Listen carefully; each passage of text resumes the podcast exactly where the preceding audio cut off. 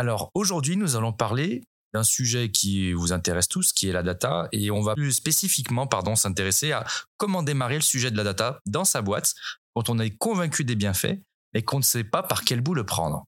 On a plusieurs invités pour pouvoir en parler aujourd'hui. Aujourd'hui, on va partager avec deux intervenants sur des thématiques qui touchent à l'exploitation des données, et euh, pourquoi ce podcast? Ben, C'est la première, la première chose. C'est parce qu'on tient un observatoire de la maturité data. Et je me, me présenterai juste après, puis j'inviterai mes, mes, mes, intervenants à se présenter également.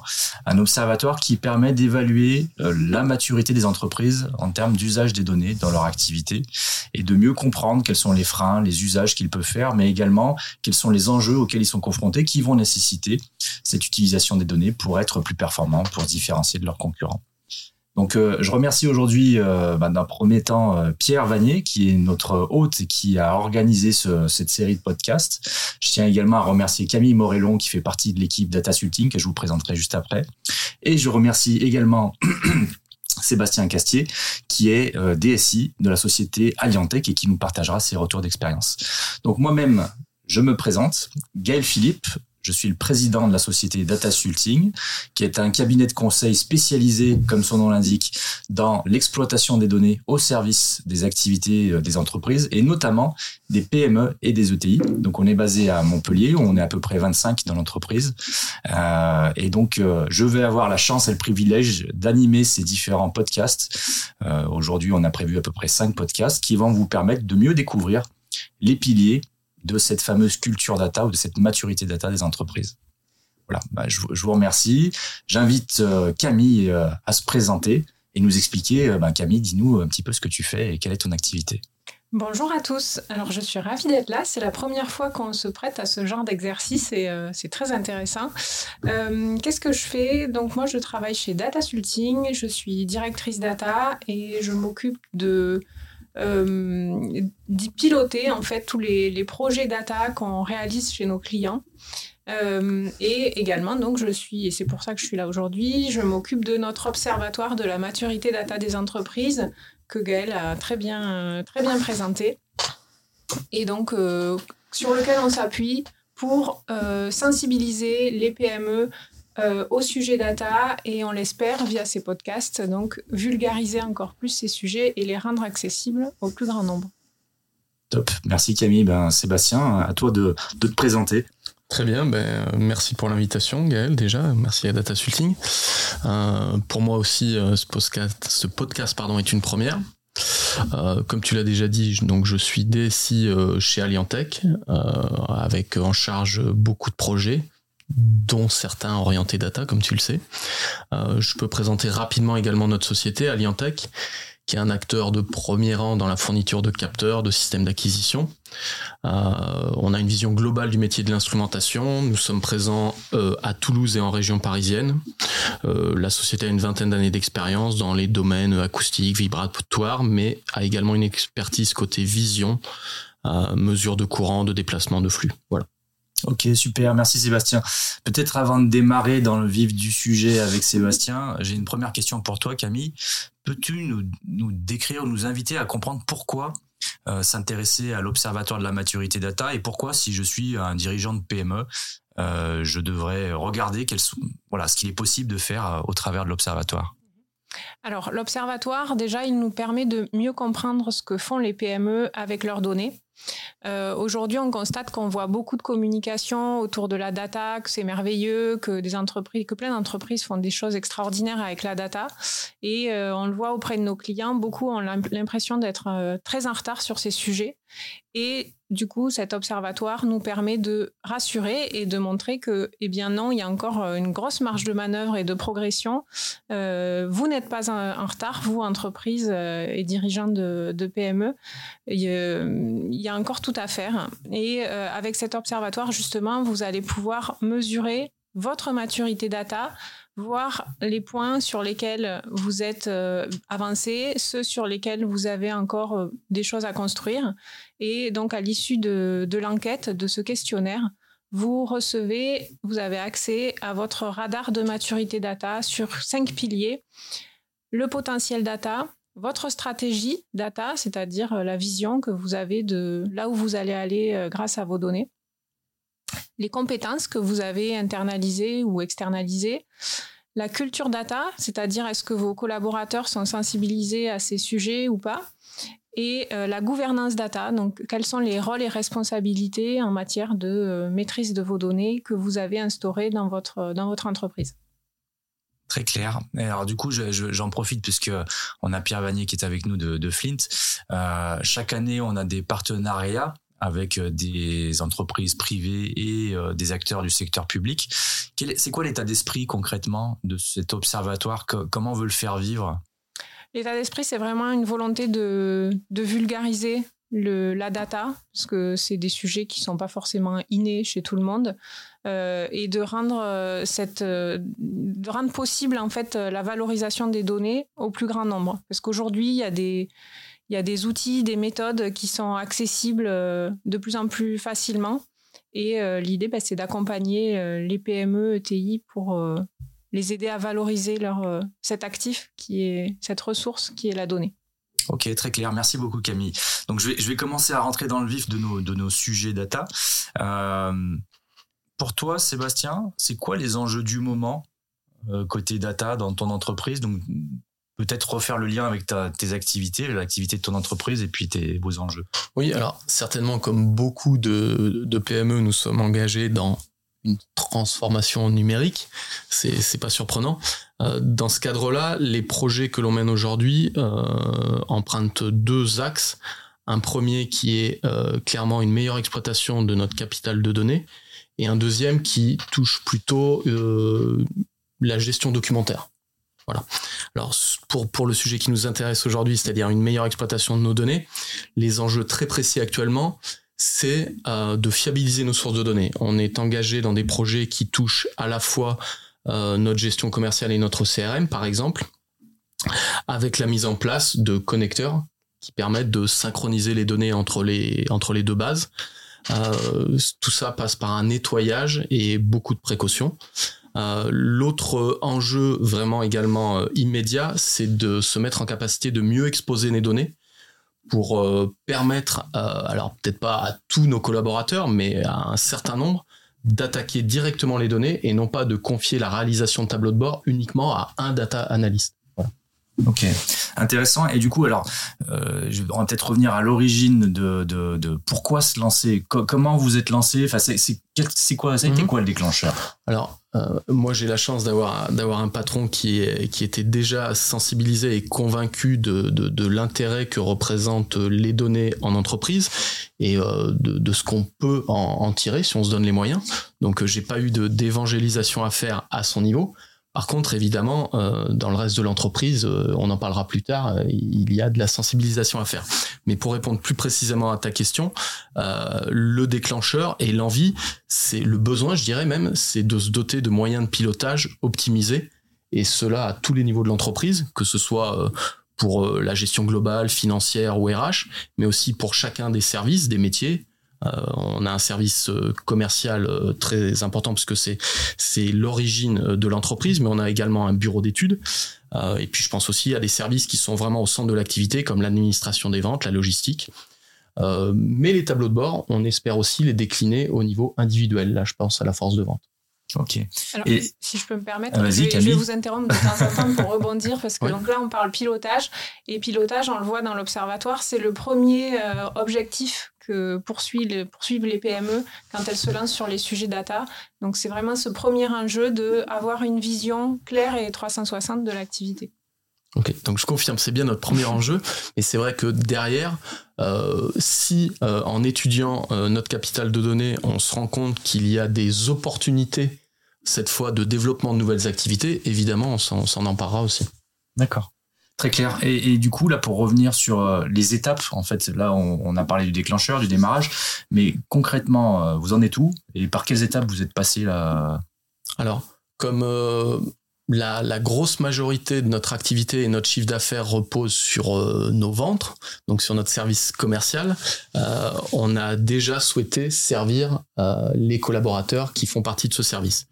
Donc la mise en place des reports, des tableaux de bord, elle s'est faite déjà en direction du service commercial comme je disais tout à l'heure, déjà avec des, visualisations plutôt générales, puis une déclinaison pour que chaque commercial dispose d'éléments pour évaluer son activité, estimer et voir s'il arrive ou s'il a une chance d'atteindre ses objectifs. Voilà.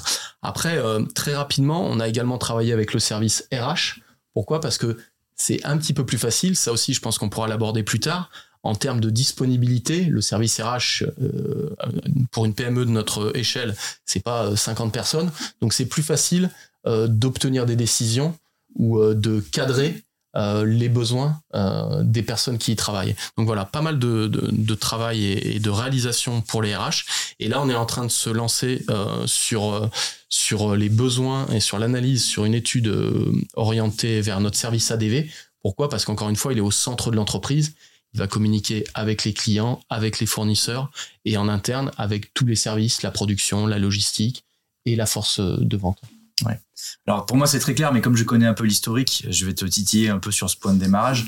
Euh, dans une entreprise, tu as d'une part ceux qui sont moteurs sur les sujets data. Tu as potentiellement la direction qu'il est nécessaire de convaincre ou d'embarquer pour leur donner la possibilité de mettre le pied à l'étrier, hein, parce que des sujets data, là, tu vas parler beaucoup de pilotage, et on le sait, en ce moment, on entend parler de data scientist pour faire des sujets d'intelligence artificielle, enfin voilà, des, des sujets, on en a pléthore.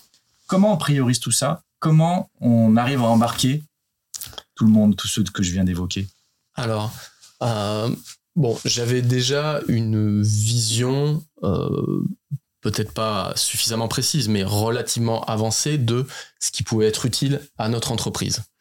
Maintenant, même dans ce cadre-là, j'ai ressenti le besoin euh, d'un accompagnement extérieur. Et donc, j'ai convaincu, pour le coup, mon, mon, mon, PDG euh, d'investir un tout petit peu de ce côté-là pour qu'on puisse avoir une vision extérieure et que, que les orientations qu'on prenne euh, étant donné euh, leur côté très engageant, ne soient pas issus que de mon propre avis et de, ma propre vision.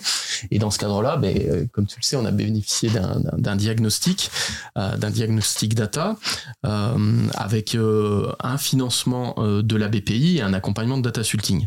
Alors, tout l'intérêt, c'était de bien poser les choses et euh, de faire l'inventaire justement, alors de reprendre euh, déjà euh, quelle était notre chaîne de valeur et puis de poser un certain nombre de cas d'usage. Et quand tu parles ensuite de choix, de priorisation, eh bien l'étude justement, le diagnostic data, l'une des phases est typiquement d'évaluer l'effort pour ensuite réaliser euh, des, des, choses qui sont en lien avec euh, chaque cas d'usage et également de mettre ça en rapport avec le gain. Donc à partir de là, c'est relativement facile de dégager les projets qui seront les plus rentables à court terme. Voilà.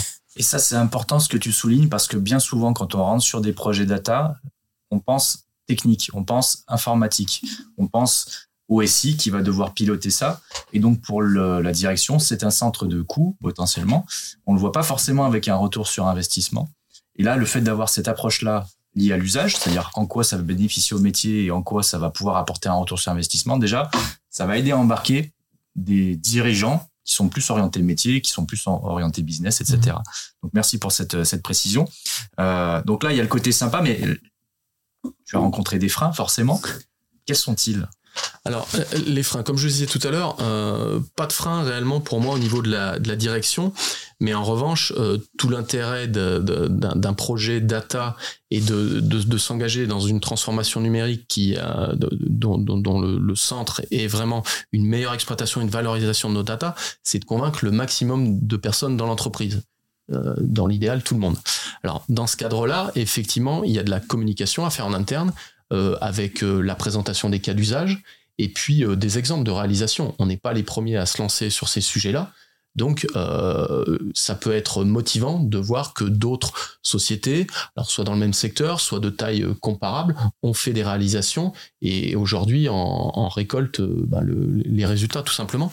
après, les, freins ou les difficultés en interne, ça reste comme, comme pour plein de projets. Hein, la, la, data, à ses spécificités, mais après en termes de gestion de projet, ça peut être comparé à d'autres d'autres sujets. Euh, la disponibilité des interlocuteurs utiles et pas forcément acquises. Et je parle de disponibilité, alors à la fois physique, parce que les gens aujourd'hui sont souvent déjà euh, très occupés, mais également la disponibilité euh, intellectuelle, être capable de participer euh, à, l'élaboration, à la réflexion sur l'amélioration de ses propres outils. Justement, quand on, souvent on se plaint et je, je m'exclus pas du lot d'avoir trop de travail, mais en fait on n'est pas tellement moteur dans l'amélioration soit de nos méthodes, soit de nos outils. Et il faut absolument à un moment faire un tout petit pas de côté, euh, prendre euh, le temps, mais si on veut sortir de ce cercle vicieux. Et ce qui est intéressant en plus que c'est un double, euh, un double intérêt de s'intéresser à ces sujets data pour un métier, c'est qu'on dit tout ce qui se mesure s'améliore. Mmh. Donc j'imagine que plus on va intégrer de la data, plus ça va être utile pour le métier. Après, ça peut aussi créer chez certains euh, ce nouveau frein qui est dire attention, on va mettre le nez entre guillemets dans mes affaires. Donc ça, ça peut créer un frein humain aussi. Est-ce que ça, c'est un sujet pour toi? Oui. Après, euh, on est une entreprise qui est suffisamment mature, pardon, de, ce côté-là. C'est-à-dire que euh, l'aspect silo, voilà, auquel beaucoup d'entités sont attaquées il y, a, il y a déjà pas mal d'années. Chez nous, c'est plus un sujet. la communication interservice, le partage, la mise en commun, à notre échelle, c'était pas le problème. Ok. Et ça peut être un sujet dans certaines organisations. Nous, on le voit, le silotage et le, fait d'avoir des départements qui, chacun ont leur logiciel, leur chasse gardée, euh, leurs données à eux. Euh, certainement. Alors, je pense qu'un moyen de lutter contre ça, c'est de refixer des objectifs qui dépassent chaque service et d'avoir au-dessus de ça des objectifs communs, des objectifs d'entreprise qui sont liés à la vision qui est euh, qui est promue par le chef d'entreprise. On revient bien à la prise de hauteur et à la vision du chef d'entreprise et du coup du sponsor hein, de ce sujet data. on a besoin d'un sponsor fort interne. Si, ouais, si je ramène ça à ce qu'on a pu observer donc dans l'observatoire, euh, les freins qui ressortent, hein, c'est, tu les as évoqués, c'est le manque de temps. Effectivement, on est le nez dans le guidon et du coup, il faut prendre le temps de développer ces nouveaux projets. Le manque de connaissances et compétences internes, tu l'as évoqué aussi, en fait, c'est cette capacité à faire un pas de côté pour euh, voir comment on pourrait mieux faire, mais pour avoir cette capacité-là, il faut déjà être sensibilisé, avoir la connaissance de quelles sont les possibilités justement qu'offre euh, qu'offre la data. Donc il y a cette partie-là qui est souvent, euh, cette partie sensibilisation, formation, qui est souvent laissée de côté, et comme tu le disais Gaël tout à l'heure, parce que souvent quand on parle data, on pense que euh, technique, outil, mais l'aspect humain, embarquer les gens, on le laisse souvent trop de côté. Très clair. Bah, je vais continuer là dans, dans, le fil de notre échange. concrètement, est-ce que tu es capable d'évaluer déjà des gains aujourd'hui ou c'est un peu tôt Enfin voilà, vous en êtes tout.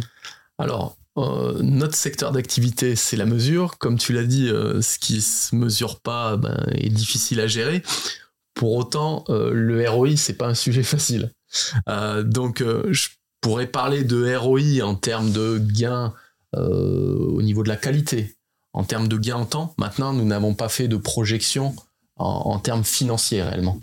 Mais pour la, j'allais dire la plupart, mais non, tous les collaborateurs euh, auxquels on a euh, confié des tableaux de bord et des moyens de mieux mesurer leur activité, euh, aujourd'hui estiment que c'est rentable au quotidien, mensuellement, dans leur organisation. encore une fois, c'est souvent un gain de temps, une précision, des éléments qui sont disponibles instantanément. Donc euh, il y, a, peu de doute là-dessus, mais aller jusqu'à estimer vraiment euh, d'un point de vue, euh, encore une fois, financier, mmh. ce qu'on a gagné, c'est pas évident et on n'en est pas encore là. D'accord, très clair. Et, ce que tu exprimes là, le, fait que les collaborateurs qui utilisent ou qui mettent en œuvre des usages de la donnée, donc principalement du pilotage de, ce que tu indiques, est-ce qu'il y a eu une, logique d'avant-après, de regarder concrètement combien de temps je passais avant à faire ça, et puis après, aujourd'hui Oui, alors, je dirais que dans ce cadre-là, c'est presque au service informatique parce que on, s'est quand même occupé un petit peu de nous aussi. Donc euh, voilà, pour le service informatique aussi, on a développé des outils et, on essaye d'utiliser euh, les données euh, qu'on possède pour mieux travailler, pour mettre en place des process, de l'automatisation. Et dans ce cadre-là, on est les mieux placés pour aussi mettre en place, euh, enfin disposer d'un feedback, voilà, qu'on n'a pas encore euh, euh, automatisé ou vraiment mis en place pour les autres services, ce qui sera fait dans un deuxième temps. Mais pour notre propre service, on a déjà une estimation, oui, assez précise des temps gagnés pour la gestion de notre annuaire d'entreprise, pour la, le l'onboarding des nouveaux collaborateurs, des choses comme ça, ou vraiment des tâches qui répondent à des processus très précis et donc euh, qui pouvait, qui avait vocation à, bénéficier d'une automatisation. Voilà. Ok, clair. Et, là aujourd'hui, euh, bon, on, voit il y a des choses qui sont en construction. C'est quoi ta, roadmap? Alors je veux dire idéal. C'est quoi la, feuille de route? Alors, la feuille de route, ma feuille de route ou une feuille de route que je proposerai à une entreprise qui hésiterait Prends-le comme tu veux. Alors, à la limite, les deux m'intéressent, donc je te laisse développer. Mais, je dirais que pour moi, une roadmap euh, qui me semble euh, bien adaptée, c'est euh, commencer par une, par une préétude. Et donc là, j'en reviens à l'intérêt d'un diagnostic avec un accompagnement. Alors, notamment dans mon entreprise, on aime bien faire les choses par nous-mêmes. Voilà parce que on se dit qu'on n'est pas plus bête que les autres, euh, on a des ressources, mais après, euh, il faut être pragmatique et il y a une question de temps. Donc, on n'a pas forcément le temps, et si on veut avancer vite, ben, c'est bien de pouvoir compter sur les gens, entre guillemets, qui savent ou qui ont déjà une expérience plus avancée que la nôtre. Après, euh, il s'agit de, mixer un petit peu notre propre expérience, notre propre vision, et puis l'apport des, personnes extérieures, des, gens, encore une fois, qui sont des experts du domaine. Euh, ensuite, euh, à la faveur de ce, diagnostic, et même en parallèle, je dirais, il faut commencer à sensibiliser et à intéresser tous les acteurs de l'entreprise. C'est difficile après de demander une participation à des projets quand les utilisateurs, les collaborateurs n'ont pas un intérêt direct. On, peut difficilement demander à des personnes d'alimenter une base de données si elles-mêmes n'ont pas euh, n'ont aucun intérêt à ça et que ça va ne servir qu'à d'autres personnes, qu'à d'autres services. Voilà. Donc il faut être capable de dégager de l'intérêt à tous les niveaux. Euh, ensuite, mais il, y a une, il y a une part de, modélisation, bien sûr, euh, avec l'identification, encore une fois, de la chaîne de valeur, des cas d'usage. J'y reviens, euh, le rapport entre l'effort et les gains sur chaque cas d'usage, et donc une feuille de route qui va être priorisée. Voilà. Mmh. Ensuite, on peut mettre réfléchir à l'aspect budgétisation. où est-ce qu'on va trouver les ressources pour réaliser Camille le disait, toutes les ressources sont pas forcément dans l'entreprise. Donc, comment est-ce qu'on les trouve et comment est-ce qu'on se finance? Et puis après, il y a la planification. Dans notre cas, euh, on a deux phases principales. Euh, une première phase qui est euh, d'utiliser nos sources de données entre guillemets telles quelles avec des connecteurs. Et puis on, envisage à, un horizon d'une ou deux années de mettre en place un data warehouse, data mart, à partir du moment où les, les sources de données se multiplieront où on s'attaquera vraiment à des analyses multicanales, et puis euh, où on aura le besoin ou l'intérêt d'historiser également des données. Donc dans ce cas-là, il faudra mettre en place une architecture un peu plus complexe, mais tout ça est progressif. Ok, donc c'est bien la logique du petit pas, on y va step by step. Et on ne fait pas tout en même temps, donc on apprend en marchant. C'est ton message. Euh, euh, voilà, surtout pas tout faire en même temps. C'est le meilleur moyen de, de, se retrouver après trois ou six mois et de plus savoir où on en est. Donc la roadmap, euh, je, crois qu'il y a un général américain célèbre, mais bon, j'ai oublié son nom, qui disait euh, on peut pas gagner euh, une bataille, on peut pas, euh, j'irai à notre niveau, réaliser un projet avec succès si on n'a pas de plan. Pour autant, aucune bataille ou aucun projet ne suit complètement le plan qui était au départ. Mais c'est un repère. Et c'est comme ça que j'envisage la roadmap clair. Juste pour préciser, alors euh, après je, donnerai la main à Camille. Data warehouse pour ceux mm. qui ne sont pas euh, au courant, euh, voilà, c'est un entrepôt de données en français et c'est le moyen de centraliser l'ensemble des données des différents logiciels de l'entreprise dans une seule et même base qui est dédiée justement à ces usages de la donnée pour les différentes entités de l'entreprise. Et donc l'idée, c'est de désiloter, donc de dire voilà, les données ne sont plus que dans les logiciels métiers, elles arrivent dans une base commune qui va permettre de croiser ces données et de permettre euh, d'avoir des nouvelles réponses à nos questions euh, qui viennent de différentes sources. Camille, tu voulais compléter J'avais une question. Euh, dans ton cheminement, dans ton entreprise, est-ce qu'il y a des choses que, si c'était à refaire, tu ferais différemment?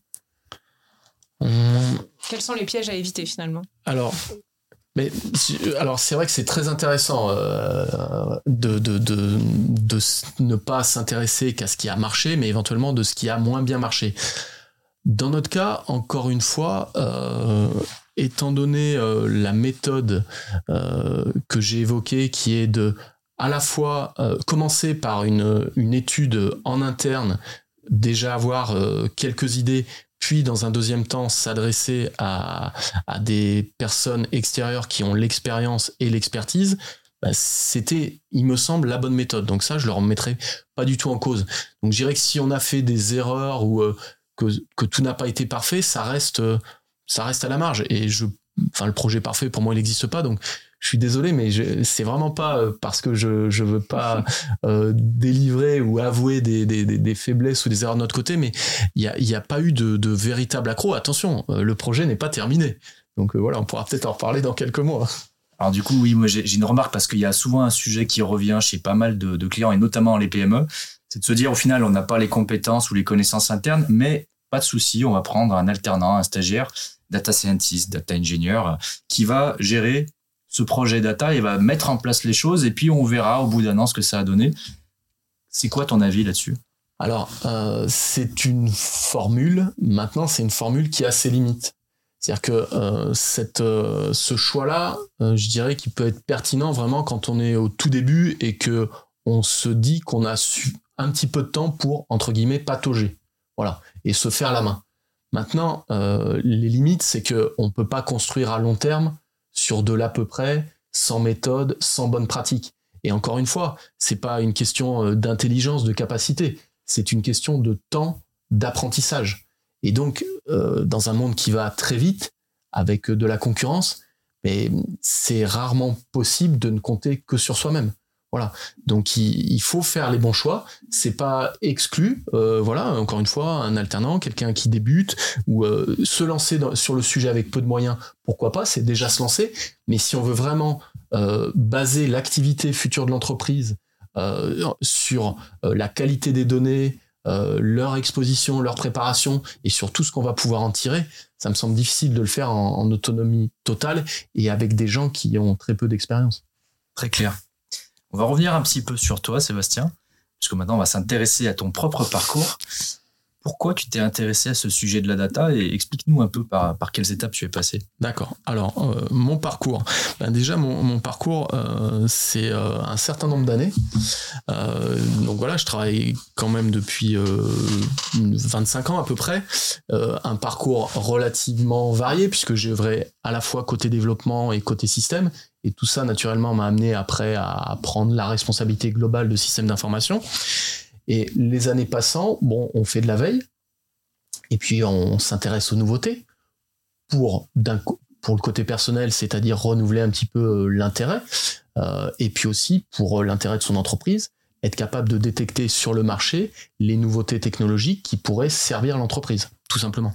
Dans ce cadre-là, alors euh, la data n'est pas la seule, mais c'est vraiment un des sujets phares qui est apparu depuis une dizaine d'années et je pense que ça aurait été une grosse erreur de pas s'y intéresser. Alors, je, je m'y suis vraiment intéressé dans le sens où, en ce qui me concerne, j'ai ressenti le besoin de reprendre une formation pour vraiment être pertinent sur le sujet. Alors, tout le monde ne peut pas le faire ou tout le monde n'en a pas forcément besoin. En ce qui me concerne, c'est vraiment pas un regret, même si c'était une formation qui était vraiment orientée euh, vraiment vers la technique. Donc, euh, beaucoup de mathématiques, euh, pas mal de, de, de langage, de programmation, d'algo. Mais je le regrette pas. C'est un peu la, face cachée de, la face immergée pardon de l'iceberg. Et donc ça permet d'avoir une compréhension fine du back office. Maintenant aujourd'hui, ce qui m'intéresse, c'est vraiment euh, m'attaquer avec ces outils-là à des solutions qui viennent répondre à des problèmes concrets. D'accord, très clair. Intéressant. Et alors du coup, moi, je veux juste rebondir sur un sujet. En ce moment, tout le monde parle de ChatGPT, de GPT-4, de, enfin voilà, les usages de l'IA et tout le monde euh, euh, cherche des usages pour sa propre entreprise et beaucoup de PME en fait s'interrogent sur les usages qu'ils pourraient avoir. Euh, déjà, j'aimerais connaître ton avis à toi sur ce sujet et puis voir ce qui attise ta curiosité en termes justement d'innovation et, et de l'évolution des sujets data. Alors, c'est exactement ça. C'est-à-dire que ChatGPT ça attise ma curiosité. Maintenant, euh, je ne sais pas si c'est euh, mon, esprit critique naturel, mais je suis pas le, plus grand euh, fan, ou en tout cas, je me lance pas sur ChatGPT les yeux fermés. Voilà. Alors, pour moi, il n'y a pas de débat en termes de prouesse technique. Ce qui a été réalisé par OpenAI, c'est très fort. Voilà. Après, ça pose tellement de questions que euh, je, je n'envisage pas, pour ma part, de, encore une fois, de mettre en place des, des, des activités dans l'entreprise ou de, de, confier euh, certaines tâches, certaines missions à ce genre d'outils sans plus de garantie. Euh, on voit fleurir, bah, notamment sur le web, euh, beaucoup de propositions aujourd'hui déjà de, personnes, de sociétés qui sont emparées de ChatGPT pour faire du service. Oui, les cas d'usage, ils, se multiplient. Euh, c'est intéressant, mais il y a plein de questions auxquelles on n'a pas encore répondu. Je pense au côté énergétique.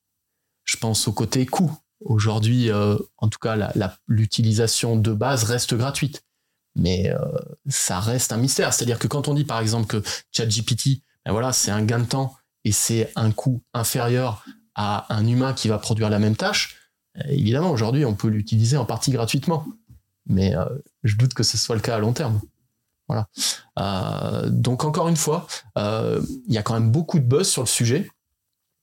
Mais on peut parler aussi de la pause, de la célèbre pause là, qui a été proposée très récemment par énormément de personnalités et d'experts euh, euh, en data et en IA. Alors, euh, avec des profils très variés, hein, Yoshua Benjo au Canada, qui, est plus côté recherche, Elon Musk, bon, on connaît l'entrepreneur et, ses talents. Je pense qu'ils n'ont pas tous les mêmes intérêts. Je suis pas sûr qu'ils aient non plus tous la même sincérité. faire une pause, oui, ça, ça aurait du sens, mais j'y crois pas tellement. Voilà. et pourtant, ça me paraîtrait, ça me paraîtrait utile je, crains que la proposition de pause soit plus euh, une, une façon de, de modérer justement les, les, oppositions ou les doutes en disant faites-nous confiance, on est responsable. Pas la peine d'organismes extérieurs pour réguler ce qu'on fait. Voilà. Je, pense que c'est hélas plutôt tourné dans ce sens-là. là, tu sais de quoi tu parles, puisque tu as fait partie, euh, l'espace d'un temps, euh, d'un organisme qui, était, qui a pour objet de réguler, basé en Occitanie. Oui, oui, exactement. tu, tu, fais allusion à, à, Equitia, effectivement, chez qui j'avais eu la chance de faire un stage d'application justement dans le cadre des études que, que j'avais reprises. Ben, Equitia, alors Equitia, si j'en dis quelques mots, c'est c'est une c'est un organisme très différent de d'une PME classique et d'une PME euh, telle que celle dans laquelle euh, j'interviens aujourd'hui. C'est un positionnement très différent et en même temps c'est un positionnement euh, tellement utile voilà, euh, Equitia, c'est d'une part euh, justement prendre un petit peu de recul sur euh, toutes les avancées technologiques dans le secteur de la data. Mais pourquoi prendre un petit peu de recul? Parce que bon, il serait quand même bon de garantir, de continuer à garantir l'usage et le respect des données personnelles. c'est bien aussi d'avoir en tête et de défendre une forme de souveraineté, qu'elle soit française ou européenne, face aux, aux grands, aux grandes régions du monde, que ce soit les États-Unis, euh, la Chine, voilà. Et puis, paradoxalement, l'autre euh, axe euh, sur lequel travaille Equitia, c'est ce qui est intéressant, c'est absolument pas simplement freiner les choses, c'est plutôt prendre du recul pour bien gérer les données et les projets, mais, mais leur, leur activité, c'est aussi de promouvoir, de favoriser l'émergence de projets mais encore une fois, dans un cadre respectueux, éthique. Et, euh, l'intérêt d'un cadre respectueux, éthique, c'est que euh, au lieu de travailler simplement avec ses propres données, ça peut donner l'opportunité et la confiance suffisante pour euh, rassembler des données entre entreprises. Alors, ça peut être entre des fournisseurs et des clients, mais ça peut même être entre à la base des sociétés qui sont concurrentes mais qui auraient un intérêt commun parce que tous ces projets ont des coûts et puis souvent la valeur des résultats qu'on tire, notamment lorsqu'on parle de machine learning, elle est aussi beaucoup liée au volume des données. Donc si on met des données en commun, après on peut éventuellement être euh, plusieurs, euh, plusieurs sociétés en bénéficier. Quoi. Il faut être euh, intelligent de, ce côté-là aussi. Mais effectivement, ce que tu soulignes, c'est que la donnée, de toute façon, elle est de partout. C'est la mutualisation qui peut permettre d'arriver à apporter de nouvelles réponses ou de, partager des nouveaux usages. Dans un cadre éthique et responsable, c'est encore mieux puisque du coup, on se pose des questions avec cette vision responsable de, des sujets qu'on aborde. Euh, je te remercie pour ça. Donc, je vais revenir sur une question qu'on avait préparée ensemble, mais qu'à la limite, je, changerai un petit peu. euh, si, alors, excuse-moi, j'ai la voix qui part si on devait reprendre, euh, si tu devais reprendre ton parcours à zéro, ou plutôt si tu devais conseiller à quelqu'un qui aujourd'hui n'est pas dans la data, mais qui se pose la question euh, d'y aller, euh, c'est quoi le, alors peut-être pas le parcours idéal, mais quels sont les éléments clés, quelles sont les erreurs à ne pas faire ou les, les, les freins à se lever sur ce sujet de parcours? Alors, sur, sur, mon parcours, disons que j'ai quand même engagé, moi, beaucoup de temps, en ce qui me concerne, pour vraiment être pertinent mais bon, c'était un besoin personnel, tout le monde, tout le l'a peut-être pas. Euh, comprendre euh, encore une fois le, back-office des solutions et ce qui se joue en termes d'algo lorsqu'on parle euh, par exemple de machine learning, c'est important.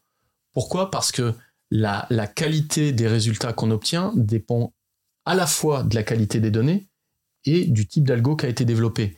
Et là, je pense pense que c'est bien de comprendre que euh, aujourd'hui, euh, même si on parle d'intelligence artificielle, on est quand même beaucoup dans l'imitation et dans l'utilisation de choses existantes. Même pour ce qui est de ChatGPT, qui pourrait être aujourd'hui considéré comme un des systèmes les plus avancés, euh, on, peut se poser la question de, la source. Donc si on est simplement spectateur, utilisateur, on, peut être dépassé par ça et je trouve ça dommage, étant donné les, enjeux qu'il y a derrière, de ne pas avoir une compréhension et de ne pas être capable de juger justement un petit peu le mode de fonctionnement et le côté éthique, encore une fois. Il faut qu'il y ait un petit peu de sens. Alors, ChatGPT, comme j'ai dit tout à l'heure, il y a plein d'entreprises qui sont, sont déjà lancées sur le sujet et qui cherchent à exploiter cet outil parce que hein, c'est compréhensible, c'est un moyen de faire du business. Bon, quelle est la vocation euh, première d'une société aujourd'hui? C'est encore beaucoup ça. Euh, maintenant, euh, c'est pas mal si on ajoute à cette composante-là qui reste indispensable un petit peu de sens. Et voilà, je, je, suis pas, je pense que je me suis écarté un petit peu de ta question initiale. Pas grave. si je devais reprendre mon parcours, je serais partagé entre deux, deux idées, c'est refaire exactement la même chose ou tout refaire différemment. maintenant, c'est facile à dire a posteriori, comme toujours. Euh, j'ai pas de non, j'ai pas de regret particulier. Euh, la data, c'est vraiment euh, un des grands enjeux actuels et des années à venir. Moi, c'est un de ceux duquel j'ai souhaité m'emparer pour avoir un avis personnel et puis aider l'entreprise dans laquelle je, je, je suis à, à, bénéficier de ce qui est intéressant, tout simplement. Donc voilà, donc j'allais faire le parallèle un peu avec les inconnus. Donc il n'y a pas de bon parcours ou de mauvais parcours. c'est pas le bon chasseur, le mauvais chasseur. Je vois à quoi tu fais allusion. Alors par contre, pour faire un petit parallèle, et peut-être j'inviterai Camille à se positionner là-dessus. Nous, on a quand même des clients qui se posent cette question de formation, de parcours parce qu'ils se sentent pas légitimes dans ces postes data qui sont souvent des nouveaux postes le fameux Chief Data Officer ou les gens qui sont en charge de piloter ces sujets data dans l'entreprise. Et bien souvent, c'est des gens qui viennent de l'interne parce qu'ils connaissent le métier, parce qu'ils connaissent l'entreprise et donc ils sont capables de faire du lien en interne, donc d'être transversaux, de prendre cette transversalité.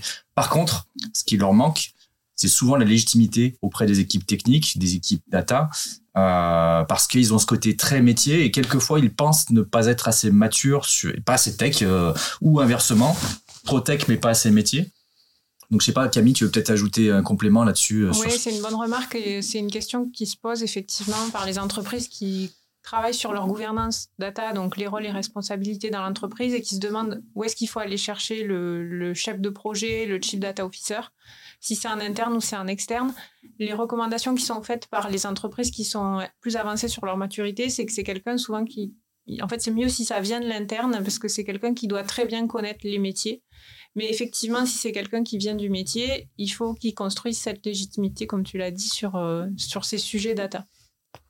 Ouais, ben je dirais que ce débat entre voilà euh, le, meilleur manager ou responsable, est-ce mhm. que c'est quelqu'un qui est issu de la technique, qui maîtrise super bien son domaine d'activité et qui à un certain moment, euh, par goût, par facilité, parce que c'est dans sa personnalité, devient manager, mais pas avec une grosse formation en management? Ou alors est-ce que euh, le meilleur manager, c'est celui qui a fait des études purement de management, mais qui va pas forcément très bien connaître le sujet technique ou le service technique qu'il va être amené à manager? Le débat, il est, il est pas nouveau. Euh, je pense que c'est plus une question de personnalité, d'engagement.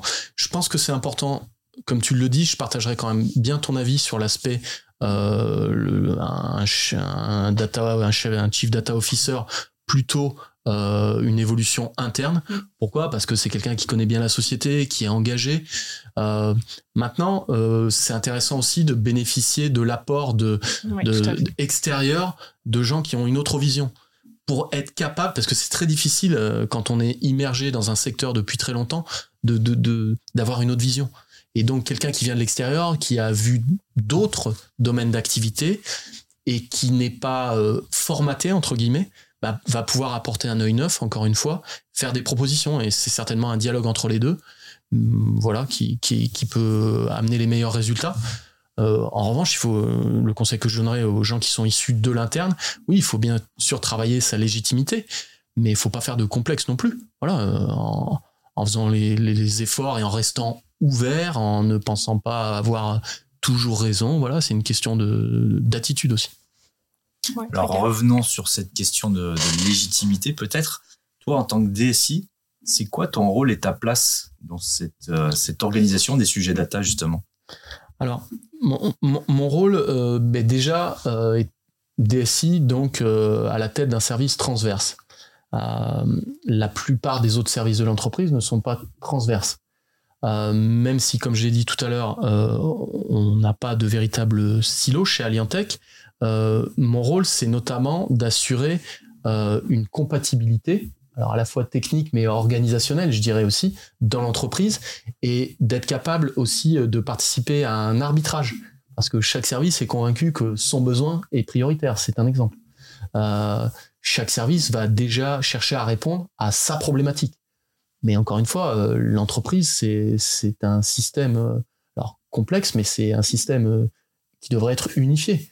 Donc euh, voilà, il s'agit de, de, de, faire progresser chaque service en termes de process d'exploitation de ces données, euh, d'une part de façon individuelle, mais sans négliger les échanges interservices. Aujourd'hui, c'est encore une fois un système complexe avec beaucoup de flux de données, beaucoup de communication, beaucoup d'échanges. Donc il faut forcément euh, quelque chose de transversal à un moment. Et, dans ce cadre-là, on n'est pas les mieux placés à la DSI pour euh, expliquer à chaque service de quoi il a besoin, mais on est peut-être les mieux placés globalement pour faire communiquer les services entre eux et les aider à faire émerger des solutions euh, qui dépassent leurs propres besoins personnels.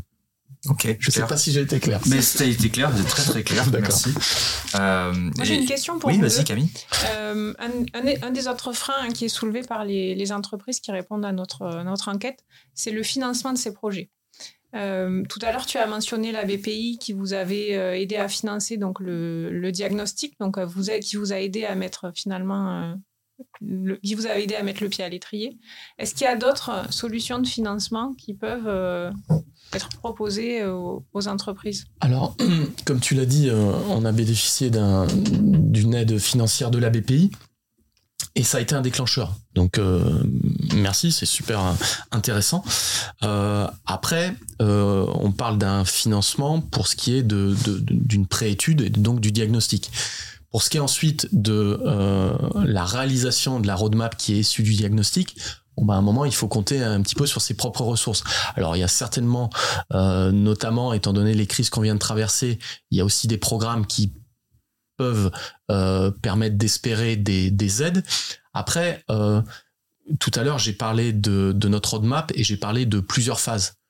Bon, ben, en fait, c'est une raison aussi de planification, le côté financier. C'est-à-dire que si on planifie, c'est parce qu'on n'a pas toutes les ressources immédiatement euh, pour réaliser et qu'on n'a pas forcément tous les financements. Ça ne veut pas dire qu'il ne faut rien faire. Ça fait partie de la réflexion, ça fait partie des critères de planification. La disponibilité des ressources et la disponibilité euh, des, finances aussi, bien sûr. Et pour rebondir sur ta question, Camille, effectivement, donc je vais revenir sur le sujet financement, mais ce qui est important, c'est comme quand on, met en place un, business plan, avant de se poser la question de comment je vais financer des projets, c'est déjà de quels moyens j'ai besoin pour faire quoi. Donc la première étape, c'est qu'est-ce que je veux faire, comment je veux le faire et à quelle vitesse. C'est quoi mon ambition? Parce que si j'ai pas d'ambition, j'ai plein d'envie, mais euh, quand, comment, quoi, je ne sais pas. Donc ça, c'est un premier sujet. Et effectivement, la première étape, c'est déjà de clarifier ça avant même de parler. Donc on peut avoir la BPI sur la première étape pour débloquer, hein, pour dire voilà, en gros, on peut démarrer avec pas grand-chose. Euh, mais une fois qu'on a précisé ça, bien souvent, une fois que c'est clair, la, vitesse, euh, les usages que je veux développer et en quoi ça va servir mon activité, on peut aussi avoir des sujets innovants qui peuvent bah, justement être financés par des, programmes de la BPI, hein, puisqu'ils accompagnent l'innovation. On peut avoir des programmes en région. Donc en Occitanie, on a la chance d'avoir des accompagnements sur des sujets du numérique. Donc il peut aussi y avoir des, des financements. Et je l'ai appris récemment, on a aussi les OPCO, donc les organismes de formation qui financent de la prestation intellectuelle, qui peut concerner des projets de structuration qui peuvent mmh. toucher à la data. Euh, et donc, en fait, des sources de financement, il y en a de multiples, mais pour moi, le point de départ, c'est de savoir quelle est la route, la feuille de route, qu'est-ce qu'on veut financer, et à ce moment-là, une fois que les choses sont claires, identifier bah, là où on va avoir besoin de compléments, éventuellement humains, hein, euh, concrètement. Hein. donc, euh, donc ça, ça, me semble être la bonne manière. Euh, J'abonde dans, ton sens, Gaël, et je reviendrai sur quelque chose que tu as évoqué tout à l'heure, c'était l'aspect centre de coût, centre de valeur. Mm. Voilà, c'est ce qui m'a intéressé également, moi, dans la data, c'est-à-dire que pendant très longtemps, et c'est pas totalement terminé, l'informatique, les systèmes d'information ont été vus comme un centre de coût. Mais justement, l'apparition de la data, c'est l'opportunité pour des services tels que le nôtre de devenir des centres de valeur. Donc après, quand on parle de financement, ben là, on doit plutôt parler d'investissement. Hmm. C'est un moyen aujourd'hui non seulement euh, intéressant pour l'entreprise de bien travailler, mais éventuellement même de dégager de nouvelles euh, sources de revenus. Ouais, clair. Donc il faut essayer de le voir comme ça. Alors j'ai une dernière question pour toi et puis ensuite j'inviterai Camille euh, à, synthétiser un petit peu nos, échanges. Mais dernière question, si tu devais donner un conseil euh, à notre audience du jour qui s'intéresse, donc on a peut-être des gens qui s'intéressent au sujet des data qui démarrent, on a peut-être qui sont un petit peu avancés, voire qui se sont cassés les dents euh, sur, sur ce sujet-là. Quel conseil tu leur donnerais? Alors, je pourrais leur donner des conseils, je pourrais les encourager aussi. C'est déjà très bien d'avoir démarré, donc pas, pas, besoin de les convaincre de ce côté-là. Mais en termes de conseils, euh, je dirais, de, bien s'informer. Il y a beaucoup d'informations disponibles, euh, des retours d'expérience. Euh, je leur conseillerais d'échanger avec ben avec leur avec leur père. les besoins aujourd'hui des entreprises sont souvent très comparables. Donc réinventer la roue, comme on dit, c'est peut-être pas la meilleure méthode. Euh, devoir résoudre des problèmes qui ont déjà été résolus par d'autres. Alors ça veut pas dire que tout est transposable. Ça veut pas dire qu'on est dans la pure copie, la reproduction. Il faut essayer de, faire mieux, d'enrichir. Mais je suis plutôt euh, orienté, voilà, s'inspirer de ce qui a déjà été fait et de ce qui marche, tenir compte de ce qui marche pas et s'intéresser aux, causes des, échecs. Voilà, donc c'est un mix entre s'inspirer des succès, euh, prendre en compte euh, les échecs également d'autres entités et puis euh, je, voilà je, promets que j'ai pas eu de cadeau particulier de la part de Data Shooting mais le Diag Data pour nous ça a été un bon cadre. Et aujourd'hui mon patron est le premier à me rappeler régulièrement où est-ce qu'on en est de la roadmap. C'est notre père il faut pas qu'on l'oublie c'est un Diag c'est quelque chose qui dure qui est relativement concentré, qui dure un mois, sur lequel on s'investit, sur lequel beaucoup de gens euh, sont en réflexion. Bon, ben, une fois le mois fini, c'est bon, on a un joli document, on le range et terminé. Non, non, ça doit rester un repère. Une stratégie, c'est pas quelque chose qu'on doit remettre en cause tous les jours. Ça peut faire l'objet d'adaptation, mais il faut des repères, il faut un cadre, il faut une ligne conductrice. Voilà. Donc euh, rester à l'écoute, euh, bien faire le point sur les moyens dont on dispose, être réaliste, ne pas se laisser embarquer sur la dernière innovation et, remettre en cause éventuellement euh, du travail qui avait déjà été fait euh, récemment. Voilà, être, euh, à l'écoute, garder la maîtrise, garder la maîtrise de, son sujet, de son projet. Voilà, c'est des recettes classiques finalement. Écoute, merci beaucoup Sébastien. merci pour ton intervention. C'est très clair. Je pense que ça va donner l'occasion à certains de peut-être se reposer les bonnes questions. Camille, euh, pour le mot de la fin, je te laisse euh, faire une, peut-être nous synthétiser ce qui, ce qui t'a semblé intéressant dans cet échange et puis nous projeter sur des sujets qu'on pourrait aborder dans les prochains podcasts. Je vais tenter de faire une synthèse de tout ce qu'on s'est dit. Ça a été très riche. Euh, alors, pour résumer, si vous voulez démarrer dans vos projets data, ce qu'il faut faire déjà, c'est partir des besoins métiers. Parce que là, on parle data, data, data, mais la data, c'est pas une fin, mais bien un moyen au service de vos ambitions. Donc, allez voir les métiers, répertorier leurs besoins et ensuite les prioriser, ces besoins, en fonction des ressources que vous allez devoir engager pour atteindre vos objectifs et des bénéfices attendus. Donc, faites cette, une sorte de matrice en fait qui va vous aider à prioriser ces besoins. Ensuite, il va falloir y aller par étapes, c'est-à-dire qu'il ne faut pas faire, vouloir faire tout trop vite et tout d'un coup, parce que vous risquez d'être euh, déçu. Donc, y aller par étapes, faire la preuve du concept et fêter ces petites victoires et ces petites étapes que vous allez franchir. Euh, ce qu'on a évoqué aussi, c'est qu'il faut penser à mobiliser l'humain, parce que la data, ben, c'est pas que de la tech. Donc, il faut sensibiliser, former pour embarquer les équipes qui vont elles, être les utilisatrices finales hein, de tout, ce que vous avez déployé. Donc, il faut les embarquer dès le départ. Euh, on a parlé aussi financement, donc allez voir, il y a peut-être des, solutions de financement qui peuvent euh, répondre à vos besoins. Et euh, voilà, pour conclure, on a parlé de l'observatoire et cet observatoire, vous pouvez le retrouver en ligne sur observatoire-data.fr.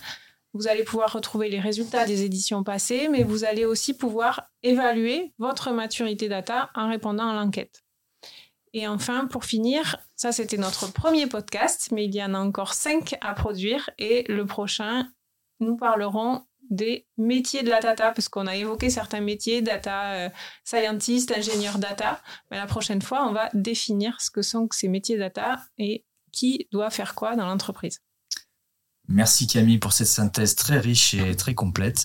Euh, bah, pour ma part, je vous remercie pour votre temps à tous les deux. Euh, je remercie notre hôte, bien entendu, Flint, qui nous accueille dans ces, dans ces locaux. Euh, et j'espère vous compter parmi nous sur notre prochain podcast. J'espère que celui-ci vous a rendu bah, pas mal de réponses ou vous a rendu service en tout cas par rapport aux questions que vous posez en ce moment. Merci beaucoup. Bonne journée. À bientôt. Merci.